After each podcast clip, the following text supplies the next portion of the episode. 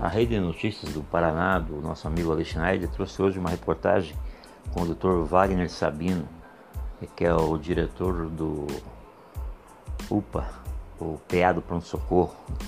O doutor destaca ali na sua matéria, na sua entrevista, é a, a questão do controle da pandemia do Covid 2019 em Colombo.